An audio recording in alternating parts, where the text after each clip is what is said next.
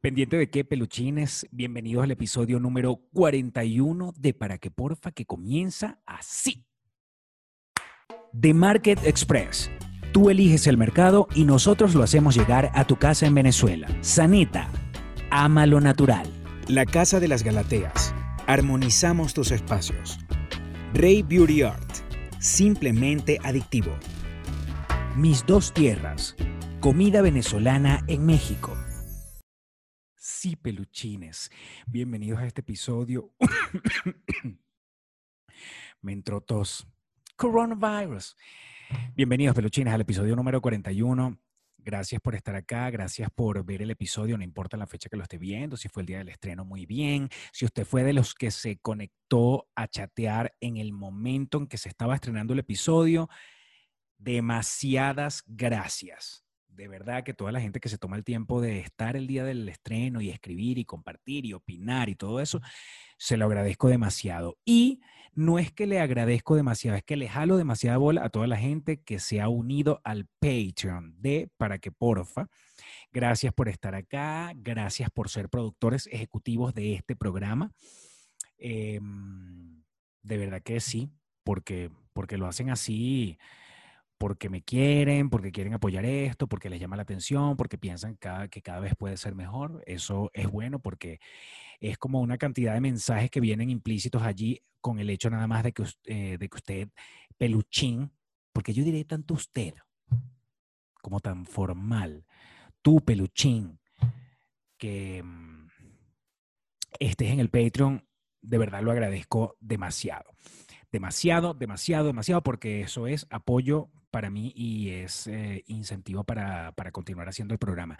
Igual que toda la gente que comenta, igual que toda la gente que da like, igual que toda la gente que se suscribe, gracias a los nuevos suscriptores, gracias a todos de verdad, porque el señor algoritmo de YouTube mientras uno tiene más suscriptores y mientras más likes tiene, y mientras más comentarios tiene, y cuando usted se mete en YouTube y comparte el episodio, bueno, de alguna manera YouTube como que te premia. Dicen que YouTube premia, ¿cómo es?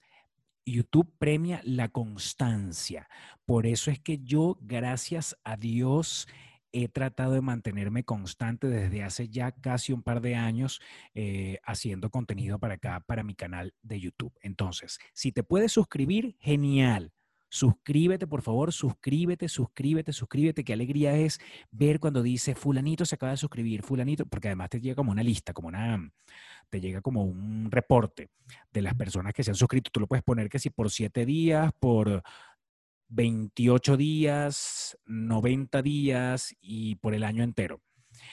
Eh, entonces te va como dando una lista de las personas nuevas. Así que a los nuevos suscriptores, muchas gracias. Si puedes presionar la campanita de las notificaciones, activar la campanita de las notificaciones, buenísimo, porque eso te va a decir cuando hay un nuevo video.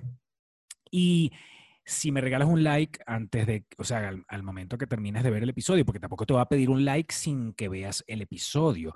Claro, si tú lo quieres dar, yo no tengo ningún problema, pero que no se te vaya a olvidar darlo al final si te gustó este episodio. Y como pueden ver, por cierto, no había dicho nada, pero como pueden ver, este paisajismo que tengo aquí atrás, eso lo que significa es que yo no encuentro un espacio que me dé comodidad con un fondo que yo diga que me sienta chévere en esta casa. No he descubierto cuál es la pared que voy a, modificar. Sin embargo, creo que los tiros van a ir por esto, por estos ventanales, porque yo tengo ventana para ver, hasta acá llega esta ventana, ¿verdad? Pero hacia allá es todo hacia el final del apartamento. Entonces creo que por ahí va a venir la cosa en los próximos episodios, siempre mostrando este fondo. Entonces, bueno, peluchines, gracias por estar aquí, de verdad. Gracias a todos. Y no me voy a cansar de decirte que te suscribas, de jalarte bola, de arrastrarme, de humillarme, de ponerme de rodillas, no me importa. Suscríbete, suscríbete, suscríbete, que yo sé que cuando uno lo repite, eso está comprobado científicamente, cuando uno lo repite, alguien va a decir, ay, bueno, está bien, que ladilla, este es a la bola, este es al bolismo, para que me suscriba, me va a suscribir, para que, para que el pendejo este deje de chillar. Mentira, yo sé que ustedes no van a pensar así porque si están aquí es por algo, si están aquí es porque les caigo bien. Yo sé que hay gente que de repente tiene comentarios feos y todo eso, pero yo creo que estoy libre de eso, toda la gente que está acá, no estoy diciendo que sea demasiada gente, pero todos los que están este, siempre se comunican y me tratan bien y todo eso, sí que eso se agradece demasiado. Ahorita estoy, ajá, ¿Mm? me estoy tomando el café y en lo único que yo estoy pensando es en unas galletitas para mojar el café. Café con leche. Ah, se habrá escuchado cuando dice que... Espérense. Un café con leche o una dona. Y justo acá estaba leyendo una noticia ahorita que dice que Krispy Kreme, para las personas que viven en Estados Unidos, estoy seguro que la conocen porque es la cadena de donas más grande, o por lo menos que yo conozco. Eh, por cierto, que tuve la oportunidad de ir a una de las, no de conocerla, sino que una de las tiendas de Krispy Kreme que está en Miami, donde, a donde yo voy siempre, casa de mis amigos, tiene en el camino una Krispy Kreme donde siempre nos paramos y están haciendo las donas ahí en una mega máquina así, no es como que hay una tiendita que las traen de otro lado, no, sino que las hacen ahí el olor es delicioso, y bueno, esas donas son deliciosas, valga la, publicidad, pero estaba, estaba leyendo que Krispy Kreme va a regalar una dona a cada persona que demuestre que se haya vacunado, que muestre el certificado de vacunación. Imagínense eso. Eso está muy bien y lo que sea, pero no vi como, o sea, un certificado de vacunación que no, conozco a nadie, o sea, conozco gente que se ha vacunado, pero no sé qué le dan, no sé si es un papelito, si es un carnet o algo. Yo me pregunto en Krispy Kreme qué hacen, le, le pican una esquinita, le abren un huequito, le ponen un sello que no se borre, no sé. Pero el asunto es que yo no entiendo cómo va a ser ese control. Y mira, mira por qué estoy pensando eso, porque obviamente pensamiento de gorda mente, mente, mente, ideas, ideas de gorda que me vienen a la cabeza. Sorry, yo sé que las feministas van a decir que porque no digo gordo, pero bueno, me siento ahorita más sabroso en decirme gorda.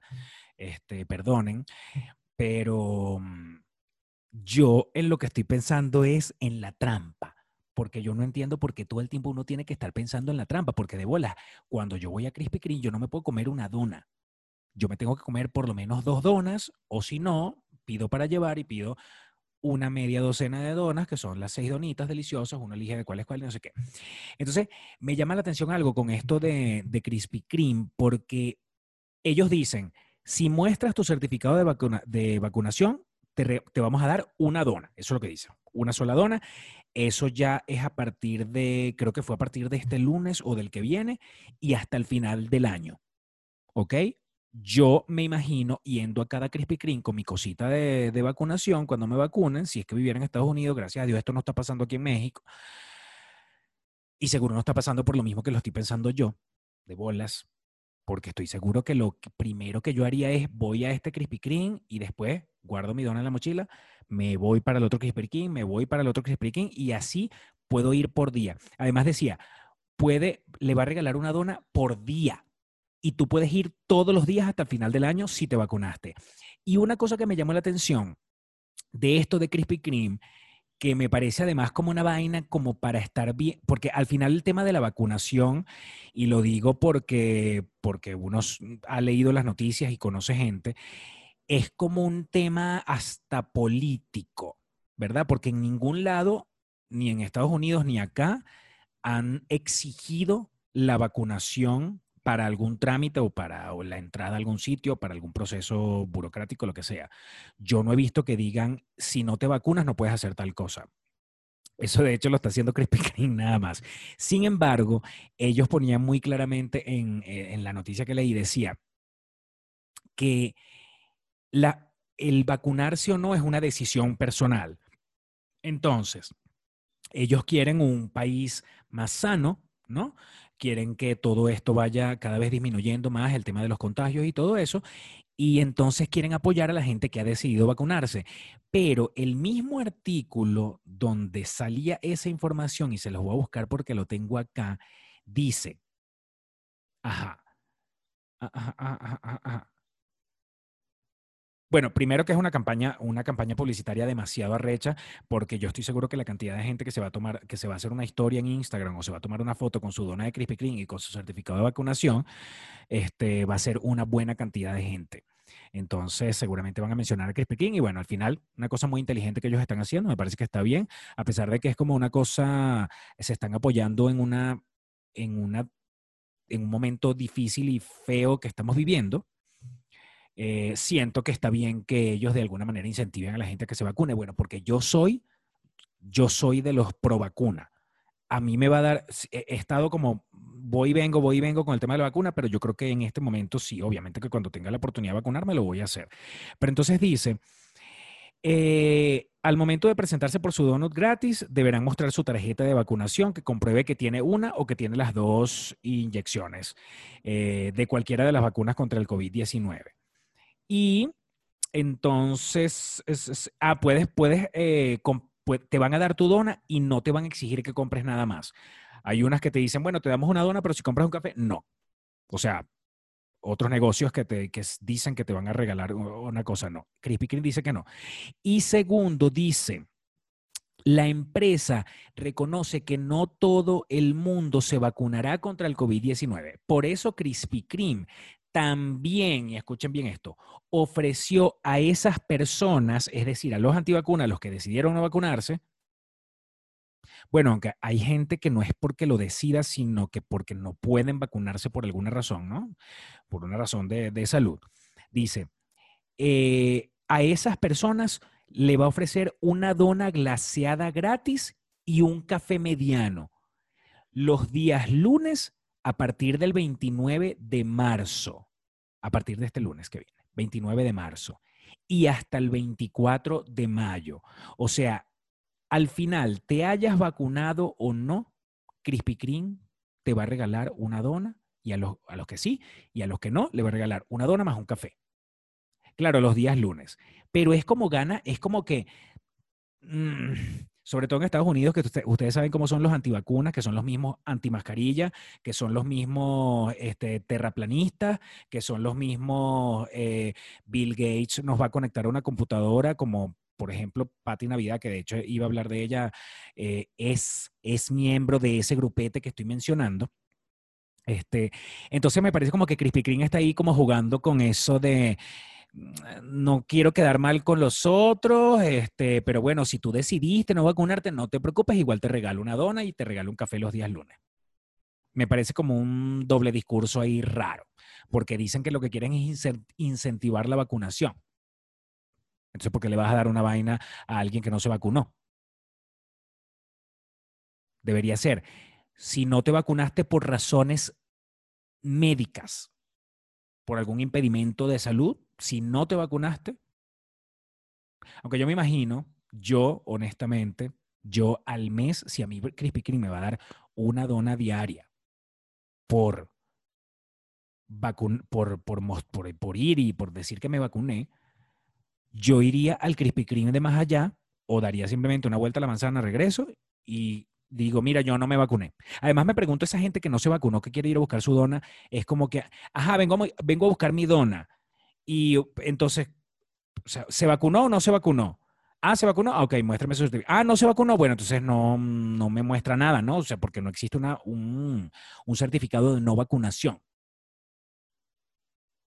Es raro todo es raro, es como una vaina de marketing muy arrecha, que bueno, vamos a ver cómo funciona, porque si esto es a partir del 29 de, marzo, a partir de esa fecha, este, empezaríamos a ver cómo funciona la vaina con esta campaña, porque definitivamente es una campaña publicitaria, muy de pinga, lo que sea, pero es una campaña publicitaria de Krispy Kreme. Pero bueno, ajá, les estaba mencionando a Pati Navidad. Patricia Navidad es una actriz eh, y cantante mexicana eh, muy bella, muy famosa, muy, muy, mm, sí, muy conocida, muy reconocida. Patti Navidad ha hecho personajes, o sea, yo la conozco desde que yo estaba en Venezuela y tampoco es que yo veía las novelas mexicanas demasiado, sino que me parece una tipa súper llamativa y, y bueno, súper bella, lo que sea. Pero a lo largo de esta pandemia, así como hay otros personajes que me han llamado la atención, eh, así como las, las hermanas Morillo, eh, ellas más por el tema de las elecciones americanas que por el tema de la pandemia, pero a Pati Navidad sí la sigo desde el tema de la pandemia. Y mm, me llama la atención porque ella me, me, parece una cosa muy valiente, muy frontal, que alguien tenga con, o sea, con esa bocota que Dios le dio, se exprese de la manera en que ella se expresa, porque ella sí, eso es eso es anti, anti, todo. Ella, ¿cómo le dice? Este, la pandemia.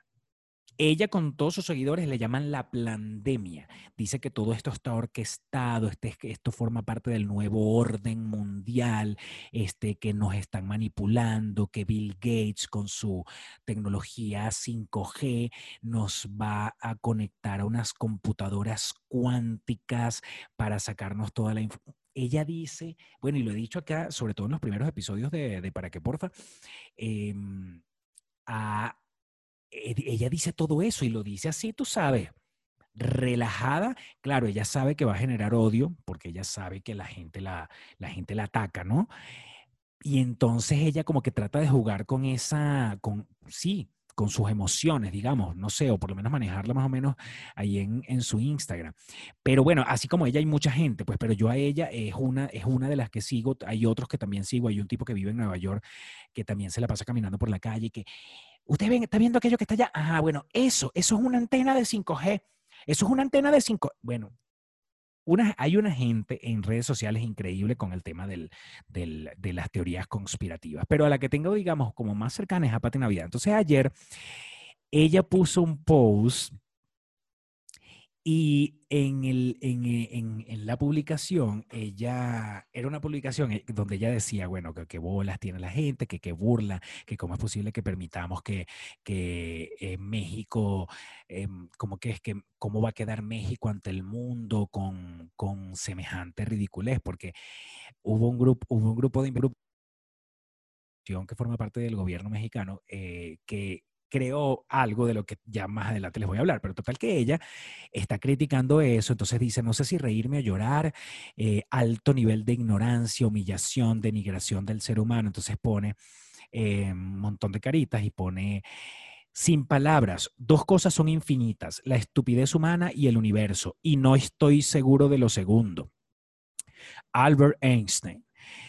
Después pone otra, pone puros quotes. La idiotez es una enfermedad extraordinaria. No es, el, no es el enfermo el que sufre por ella, sino los demás. Voltaire, Voltaire o Voltaire. la que sigue dice, hay dos maneras de conseguir la felicidad. Una, hacerse el idiota. Otra, serlo. Eso lo escribió quién? Enrique, Enrique Jardiel P. No sé. Existen dos maneras de ser feliz en esta vida. Una es hacer, ay, lo puso, ay, lo puso dos veces. Una es hacerse el idiota y la otra es serlo. Y, y entonces pone Sigmund Freud. Ay, bueno, pero entonces, Pati Navidad. Nada en todo el mundo es más peligroso que la ignorancia sincera y la estupidez concienzuda. Martin Luther King Jr. Entonces pone, invento de mexicanos vendidos y adoctrinados para que lo usen los mexicanos sin conciencia y sin dignidad. Eso es lo que ella puso. Ya les voy a decir exactamente a qué se estaba refiriendo, pero yo le pongo un comentario que simplemente dice, qué maravillosos esos quotes, solo que no logro relacionarlo con tu post. Y como a las, no sé, eso fue anoche, y como a las dos horas tenía respuesta de ella, que ahí la están viendo, y dice, si te da risa y no le encontraste la relación, ¿cómo es?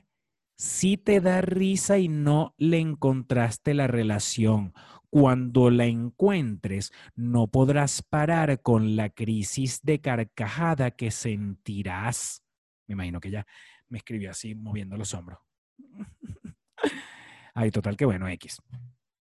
Total que la patinavidad me respondió. Yo también, tampoco soy un hater de esos que escriben que sí con vulgaridades o con groserías o ofensas a la, gente, sino que trato de ser sabes, un poco más, un poco diferente, ¿no? No como el, el hater común, pero obviamente que estoy, no, eh, yo diría que ese tipo de comentario no fue de hate, o sea, yo no, yo no le dije nada de hate allí, simplemente quería como sacarle la piedra sencillito y ya. Pero bueno, ajá. ¿De qué se trata eso que ella estaba criticando? Porque al principio cuando yo veo el video yo digo, no mames, esta Jeva volvió dentro de su huevona y su, y su, mm, y sus datos conspirativos, que la Jeva saca información de unas páginas web y, de una, y dice unas cosas como con una terminología científica sin ninguna base.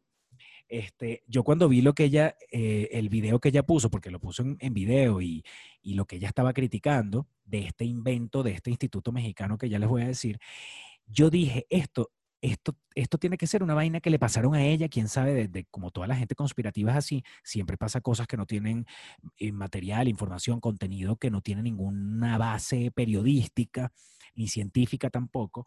Eh, yo dije, esto es una vaina más de esas. Y se me ocurrió meterlo en Google. En Google. Ella estaba hablando de una vaina que se llamaba Mask Eating. Es como lo, es el nombre como en inglés que le dan a, este invento mexicano eh, que lo hizo el IPN, que es el Instituto Politécnico Nacional de México. ¿Ok? Esta gente inventó lo que llaman un cubre nariz. ¿Ok? Eso que están viendo es el cubre nariz que inventó, inventaron unos este, investigadores de este instituto. Yo lo veo en Twitter y yo digo, no, no, no vale, no, esto no, o sea, para mí no tiene sentido, déjame meterme y, y, me puse como a ver un poco más, un poco más, hasta que efectivamente llegué a la página de la Secretaría. Esto es Sí, esto es la Secretaría de Educación Pública.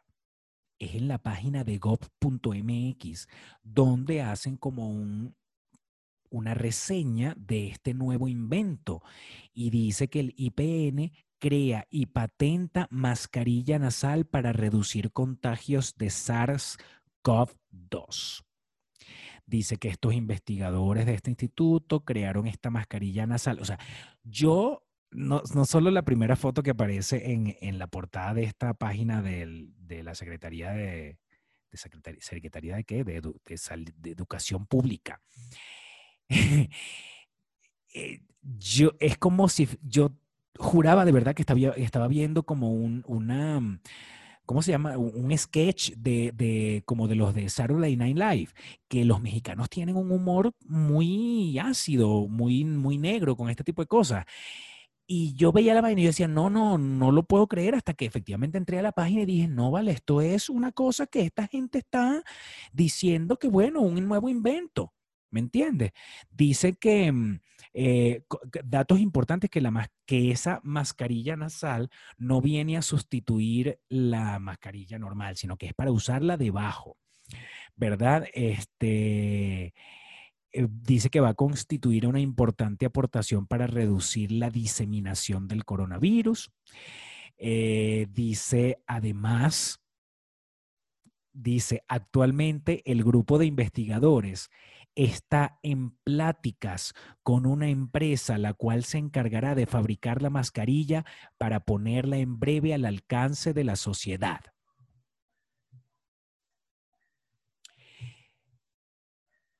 Yo no podía anoche, cuando yo entro a la vaina, primero me quedé loco como que no mames, esto es de verdad. Y segundo, yo veía al señorcito, al, investigador, porque además él mismo fue el que hizo el, el video. Y yo lo veía, yo decía, no mames, él es el que tiene que hacer el propio video promocional de su, de, la de su mascarilla nasal. Y, y, cuando se quitan la mascarilla, sí que yo le veo solamente la cosita aquí. se me salían las lágrimas de la risa, yo no lo podía creer, yo, yo decía, esto parece una vaina de cámara escondida, de verdad, parecía un, parecía un sketch de Saturday Night Live.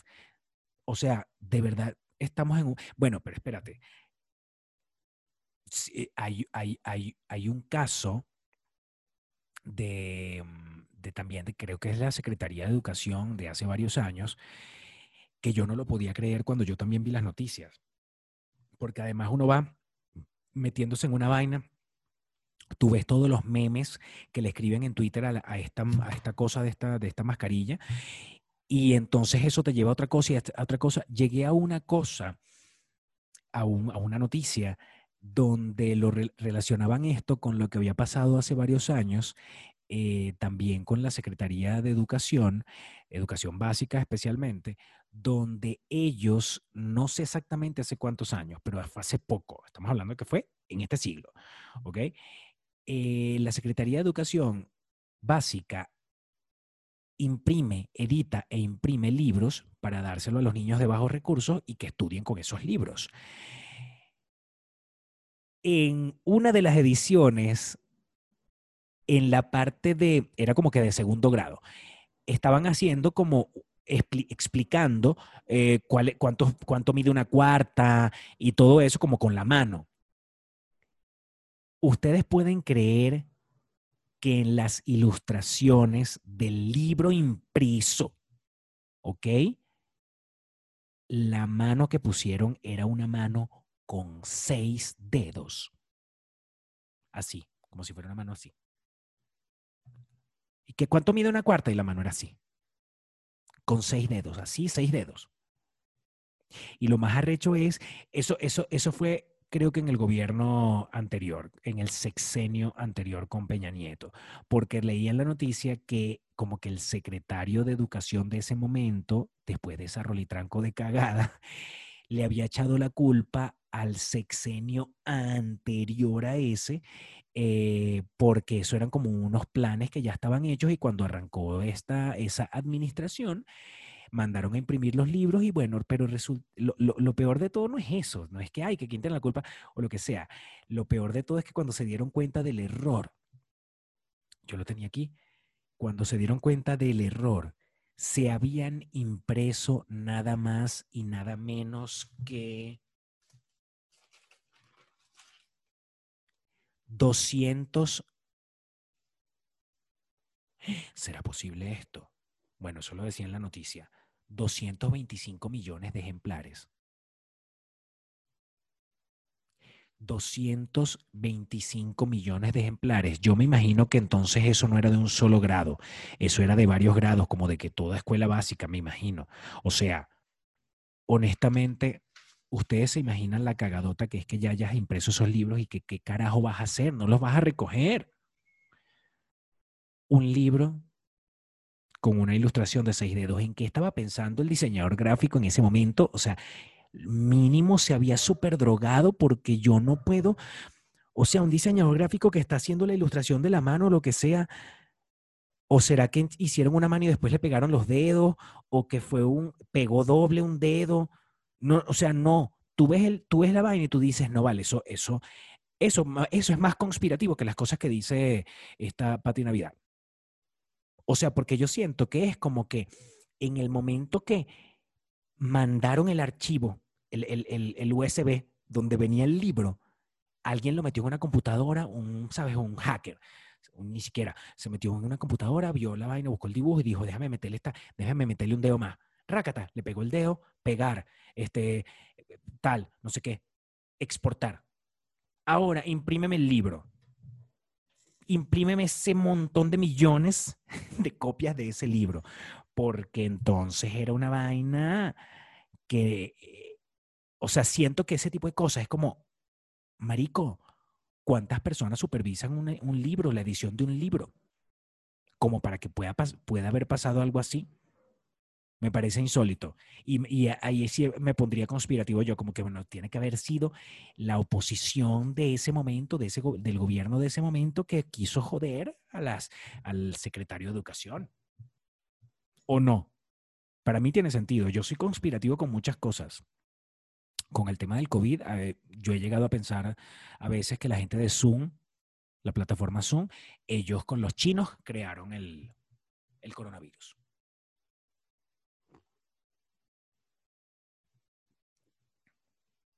Es loco, pero tú, tú no crees que todas todos estos software para que la gente se empezara a comunicar, ellos, eh, además que no es una vaina nueva de cuando, de cuando salió el coronavirus, de cuando surgió todo este tema de la pandemia, eso es una cosa que ya estaba inventada, ya estaba creada, pero nadie usaba esa vaina. O sea, lo usaba una gente que de verdad tenía una, una alta necesidad de comunicarse a distancia. Pero los cuentos que a mí me echa una maestra de colegio que que conozco que la manera en que hacen una clase, la manera en que, en que las maestras más adultas tienen que adaptarse a todo este peo, o sea, eso no iba a pasar nunca si no viene la, si no, si no, si no hubiese venido la pandemia. hay maestros que incluso han renunciado a los colegios porque no le llegan al nivel como para, para manejar la computadora y hacer las cosas. O sea, lo, y, y, es arrechísimo todo lo que están logrando. Los niñitos me dicen, ellos hacen hasta festivales, hacen, hacen rallies, gincanas, hacen rallies por la computadora. Los chamitos se meten en una sala, descubren la clave de esa sala, entonces tienen que desloguear, o sea, salirse de esa sala, meterse en otra, y entonces los maestros para poder en mostrarle a sus alumnos en plena clase en el día lo que está sucediendo en otro lado, entonces tienen que compartir pantalla. No, es una logística increíble que esto no hubiese sucedido si no hubiese empezado la pandemia. Pero bueno, apartando esas cosas que pueden pasar en cualquier país del mundo, no es un tema, no es un tema mexicano. Este, vamos a decir algo, algo que me encanta de México que está sucediendo ahorita. Este, bueno, de todos modos, gracias, Pati Navidad, por esa información. Este, yo también en esto estoy de acuerdo contigo en lo de, en lo de la mascarilla nasal. Me parece súper ridículo. y, y bueno, ajá.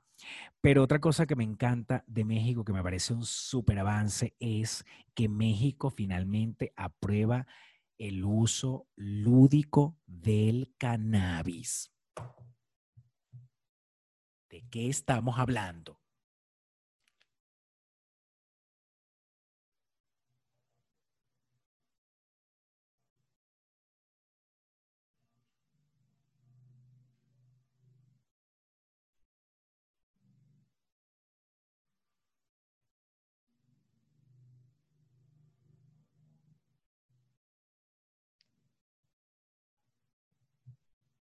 No mamen. ¿Todavía están ahí? Bueno, la semana pasada fue de corredera. Y uno, uno escucha el, volumen de, de, la música o lo que sea un poquito alto y ya nos jodemos porque de verdad se escuchaba tan bajito la alerta sísmica.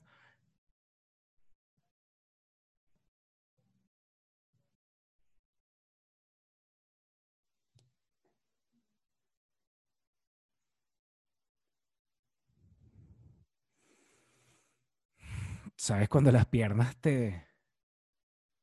Cuando...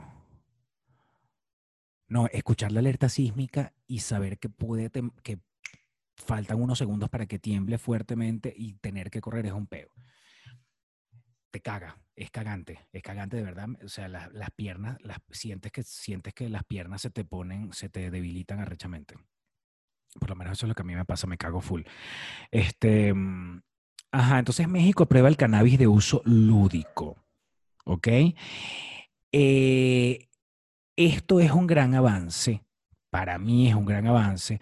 Y estaba buscando como que me explicaran mejor cuáles eran las razones, o algunas razones, como para aplaudir pues la legalización de la marihuana para México. Porque de repente en mi caso, podría ser el uso lúdico, bueno, a mí me, me beneficiaría y todo eso, pero con todo y que yo creo que más que por, por terapia, ni más que por beneficios terapéuticos ni medicinales, en mi caso sería por uso lúdico, este, hay varias cosas en las que me, me beneficia. Entonces, por ejemplo, conseguí una información que dice, bueno, el legalizar, eh, ¿en qué ayuda legalizar el, el, cannabis en México? Bueno, en que puede reforzar la disponibilidad y el contenido de la información, la prevención y la atención del consumo. O sea, cuando tú legalizas algo, vamos a tener la oportunidad de recibir más información. Es decir, hasta el momento, todos los estudios que hacen y que están mundialmente comprobado que tiene usos medicinales y terapéuticos, el hecho de que esté regulado, que esté legalizado y que esté regulado, hace que empiecen a manejarse estadísticas y que nosotros empezamos a empecemos a recibir información y a los que no estaban interesados que empiecen a recibir información que tiene que ver con el, consumo de, de, lo que sea que estén legalizando, en este caso es el cannabis. Em, yo creo que es importante que así como las otras drogas que son el alcohol y el tabaco, empiece a manejarse información verídica, comprobada, científicamente estudiada, comprobada, de los de, de cómo te afecta en tu cuerpo. Estamos hablando para la gente que lo utiliza de manera lúdica, que le da un uso lúdico, eh, y también para los que le dan un uso terapéutico o medicinal. Por ejemplo, el legalizarla va a favorecer el acceso a la salud, gracias, como les dije, a las, virtudes terapéuticas y medicinales, que ya se sabe en, todo el mundo que son, que es así. Que por cierto, hay un, hay un documental en Netflix que se los voy a recomendar que se llama With the People. Ahí les estoy poniendo el, la imagen para que lo busquen en Netflix, en Netflix, que está muy bueno y da mucha información. Entonces, eh, su uso no necesariamente es a través de la respiración, o sea, a través del, como es el que, el que yo y mis amigos le dan, y muchos de mis amigos, eh, sino que también puede servir como analgésico, puede, puede servir como, como antiinflamatorio, ansiolítico, eh, a diferencia de otros medicamentos que son de origen químico, que son creados en un laboratorio, que ya se ha comprobado que cuando no se hace un uso eh, adecuado, puede tener problemas peores que lo que te puede dar el consumo eh, para el consumo medicinal y terapéutico del cannabis. Em, dice que la regulación es urgente. ¿Por qué? Porque también en el, en el mercado ya hay productos, ya tú te paras en la entrada o la, o la salida de un metro y ya te venden una pomada de cannabis, te venden este aceite de cannabis y todo eso. Pero así como hay eh, productos buenos, también hay productos que son bien piratas. Entonces, cuando tú regulas un producto, o sí, cuando regulas un producto, definitivamente hay como una, un seguimiento de la calidad y de la elaboración. Entonces, me parece que eso está súper bien. Eh, legalizarla ayuda a fomentar la investigación científica y el conocimiento. Creo que tenía que ver con lo que decía antes, que gracias a que ahora se van a registrar, ahora va a haber compañías que van a registrar patentes donde van a, producir eh, productos derivados del cannabis, entonces eso hace que cada vez en las universidades y en los institutos de investigación se sea como una tarea importante y primordial el investigar un poco, todavía mucho más, porque me imagino que las investigaciones hasta el momento han arrojado mucho, muy buenos resultados, pero eh, yo creo que las cosas son infinitas para, para seguirlas investigando. Entonces el cannabis todavía sigue siendo una cosa que está demasiado cruda y en el momento que se, le, que se legalice, entonces va a poder ser un tema de estudio en los institutos de investigación. Dice, eh, también el legalizarla ayuda a desarrollar un nicho económico internacional potente a través del cultivo masivo de cáñamo. Ah, bueno, por supuesto. El hecho de que tú la legalices, eh, ya sabemos que hay un montón de cosas que se pueden fabricar con el cáñamo. El cáñamo es como el cáñamo, lo que tengo entendido del cáñamo, no la voy a cagar, no voy a decir una vaina que no es. Cáñamo. Yo tengo entendido que el cáñamo es con lo que se fabrican que si hasta bloques se, se, fabrican con cáñamo. Cáñamo. ¿Qué es el cáñamo? Google, dime qué es el cáñamo. Cáñamo. Planta de tallo recto, erguido y hueco, corteza interna fibrosa, hojas opuestas divididas.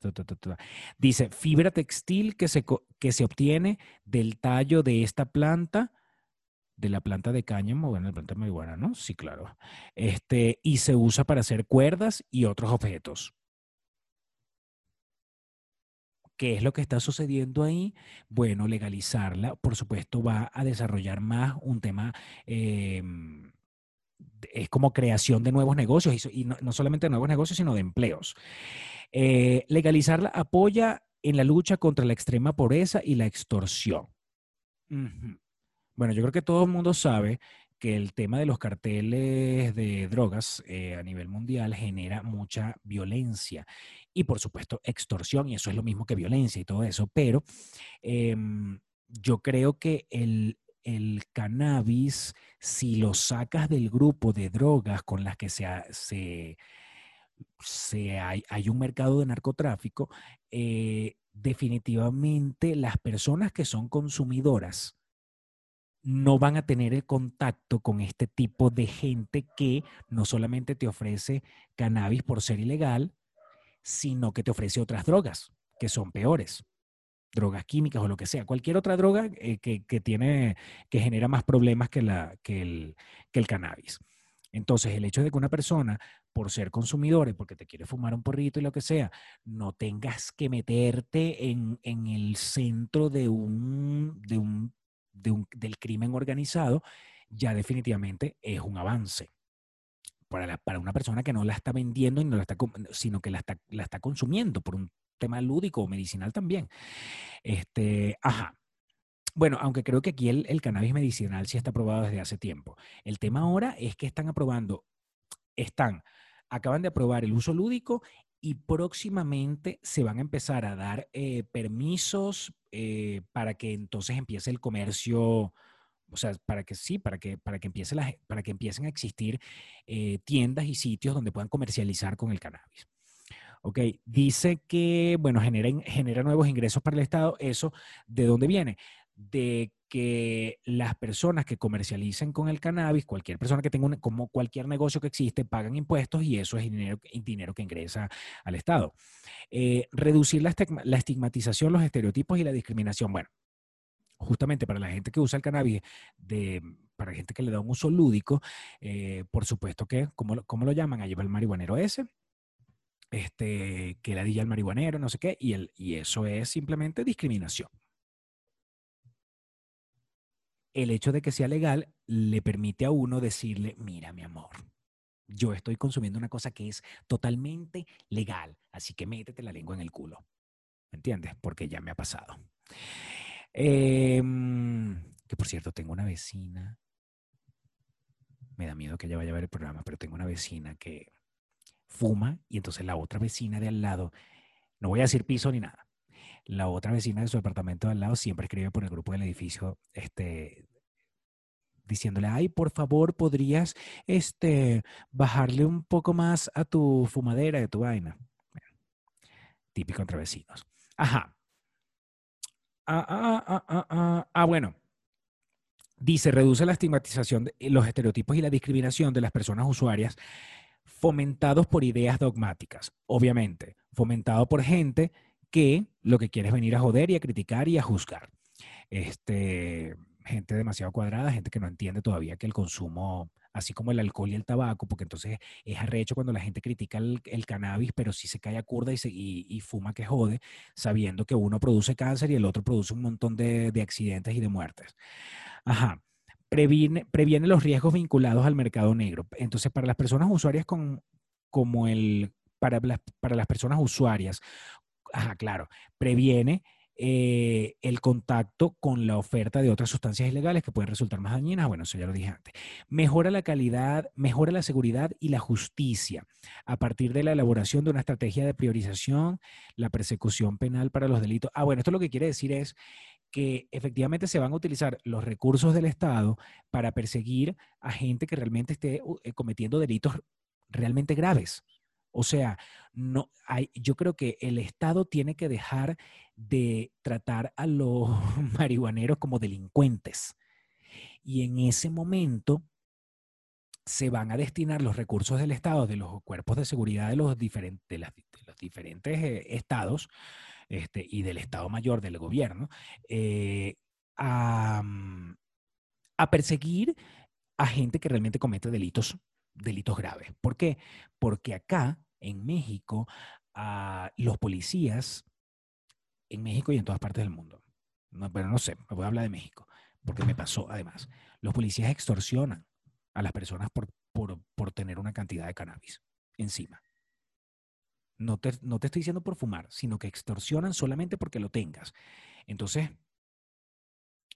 ya los policías podrían relajarse ¿me entiendes? Y empezar a perseguir a ladrones de verdad y a gente estafadora y y a delincuentes de verdad y dejar a uno tranquilo fumarse su vaina. Ajá. Asumir un liderazgo vanguardista y consciente. O sea, que legalizarla eh, nos da la oportunidad de asumir un liderazgo vanguardista y consciente. Bueno, en el escenario internacional en materia de política de drogas, desde una versión de reducción de riesgos y daños frente al paradigma ya fracasado de la guerra contra las drogas y sus efectos desastrosos padecidos. Bueno, México, si, eh, si ya se aprueba, se aprueba, quiero decir que ya efectivamente aparece en Gaceta Oficial y la gente puede empezar a consumirlo de manera lúdica, de, con darle un uso lúdico, yo creo que, creo no, lo leí, México se convertiría en el tercer país que aprueba el uso lúdico de la marihuana, del cannabis. Eh, México vendría siendo, o sea, primero están Estados Unidos, primero están Uruguay y Canadá, que son los únicos dos países que el 100% del territorio puede hacer uso lúdico del cannabis. Y Estados Unidos, creo que es en 30 estados, de todos sus estados, en 30 está aprobado el uso medicinal. Y creo que son como en 14 estados o 14 ciudades donde está aprobado el uso lúdico. Entonces ahí también empieza como una competencia de mercados, porque estamos hablando de Canadá, Estados Unidos y México. Entonces hay un, ahí se supone que cuando, cuando se apruebe definitivamente el mercado, cuando se empieza a, empiece a ver un mercado de cannabis de verdad legal y todo eso, creo que todo, todo el mundo se va a beneficiar, se van a crear, se van a generar nuevos empleos y nuevos, nuevos tipos de negocios.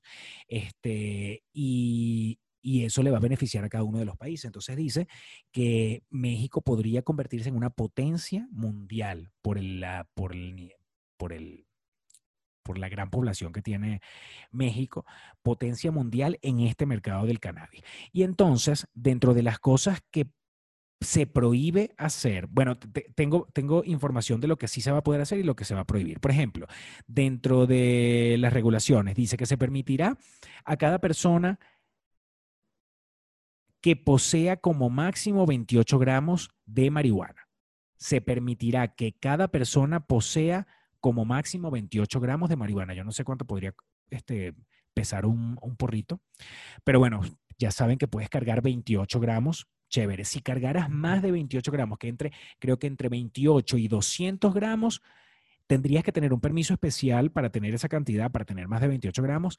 Y si no tienes ese permiso especial, tienes que pagar una multa que está alrededor de los 10 mil y pico de pesos, que serían como 500 dólares, para que saquen la cuenta.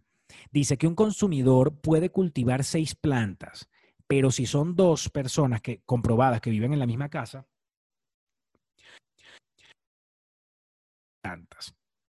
Dice, se permitirá a personas mayores de 18 años consumir cannabis con fines lúdicos.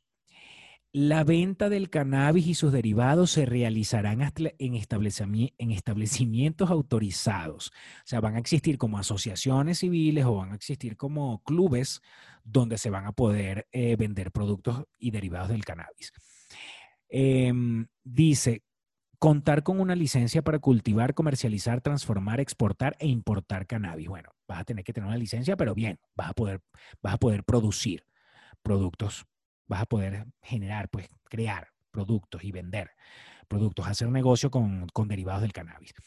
Eh, y dice que se crearán clubes de consumo con un máximo de 20 personas mayores de 18 años.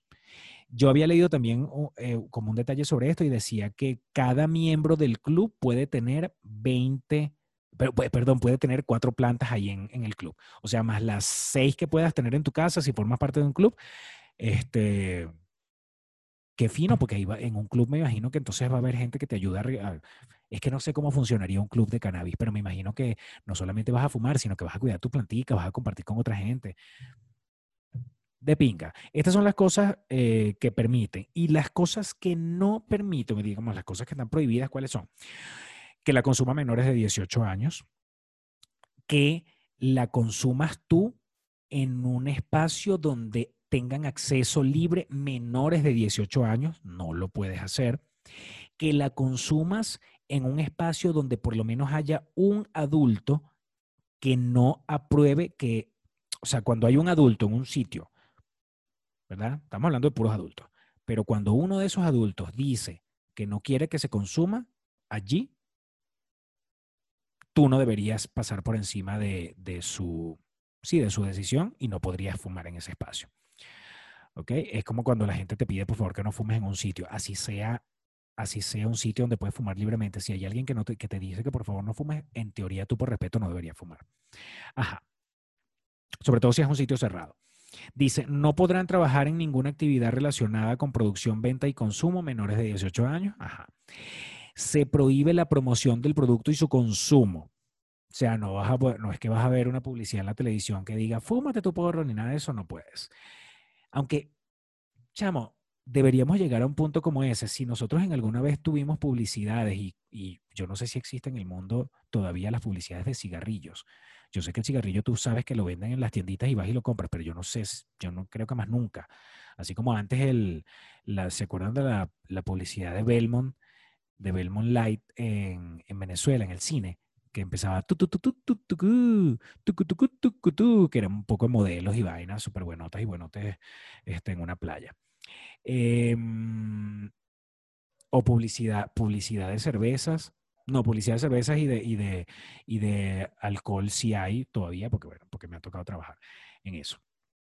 Aunque es raro, mira, en México, por ejemplo, una publicidad de una, publicidad de una, de una bebida alcohólica, sí creo que en general bebidas alcohólicas, en la publicidad, si la observas bien, no puede haber gente consumiendo la bebida. A diferencia de la publicidad de bebidas alcohólicas en Estados Unidos. En Estados Unidos, en el comercial puede, puedes ver gente brindando y con la vaina en la mano. Acá en México ni siquiera la puedes tocar. Tiene que estar la botellita ahí al lado, tiene que estar algo cerca, no sé qué, pero no, no pueden estar los modelos consumiéndolo en la publicidad. Por lo menos publicidad que sea para el territorio mexicano. Y me pasó alguna vez, ajá, por ejemplo, obviamente que todo, todo el tema del alcohol es, eh, está relacionado con fiesta, ¿no? Por lo general. A menos que tú tengas otro tipo de peos que te caigas a curda solo en tu casa, ¿no? Pero en las publicidades no debería verse que la persona que está haciendo la publicidad está, o sea, es, es raro porque al final lo terminan haciendo. Siempre tiene que ver con una vaina de fiesta, ¿no? Pero no debería verse como que la gente está tripeando no, en una publicidad de alcohol en México no debería ser un fiestón y que guau, guau, y la gente vuelta loca, no, tiene que ser como todo muy controladito, nada de euforia ni nada de eso. Bien arrecho. Dices, eh, si tienes de 28 gramos, ok, la multa es de tanto. Ah, y bueno, no se puede, ah, bueno, no, no se puede mm, asistir a tu lugar de trabajo fumado por supuesto, y mucho menos si tienes que operar algún equipo o alguna maquinaria bajo los efectos del THC. Y otra cosa es que tienes que respetar los espacios 100% libres de humo, que era lo que decía. Si tú ves un cartelito que dice 100% libre de humo, usted se tiene que ir a fumar en otro lado. No puedes consumir en, tampoco dentro de un instituto escolar. Y bueno, eso, eso básicamente. Me encanta, me encanta. México. Arriba México, viva México, para adelante México. Me encanta, son bien chingones. Así como a veces se cometen errores, pero que no tienen que ver con, la nacionalidad, por supuesto, de la persona que los comete. Eh, México es un país grandioso, es un país que que a muchos venezolanos nos ha abierto las puertas, cosa que de lo que nosotros todos estamos muy agradecidos, estoy seguro que sí, o sea, no creo que haya alguien, o si no es una persona que está pelando mucha bola, eh, la persona que pueda hablar mal de México. Así que, bueno, peluchines, creo que se acabó el programa por el día de hoy. Quería decirles esto, eh, saludos, Pati Navidad. Hay otras cosas que han pasado esta semana muy divertidas, pero creo que lo vamos a dejar para el Patreon. Gracias por estar aquí, peluchines. Recuerden regalarme un like si les gustó el video. Recuerden que lo pueden compartir también. Si se suscriben sería genial. Y gracias a todas las personas que comentan el día del episodio, del estreno en vivo del episodio.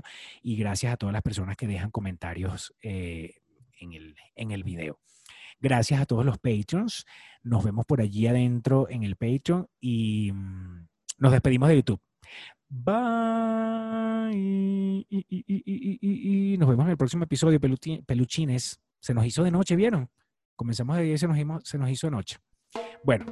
Los quiero, peluchines. Bye. Peluchines que están regados por todas partes del mundo, pero que tienen gente en Maracay, Estado Aragua, Venezuela, y quieren hacerle llegar diferentes artículos de supermercado, como alimentos, como artículos de aseo personal.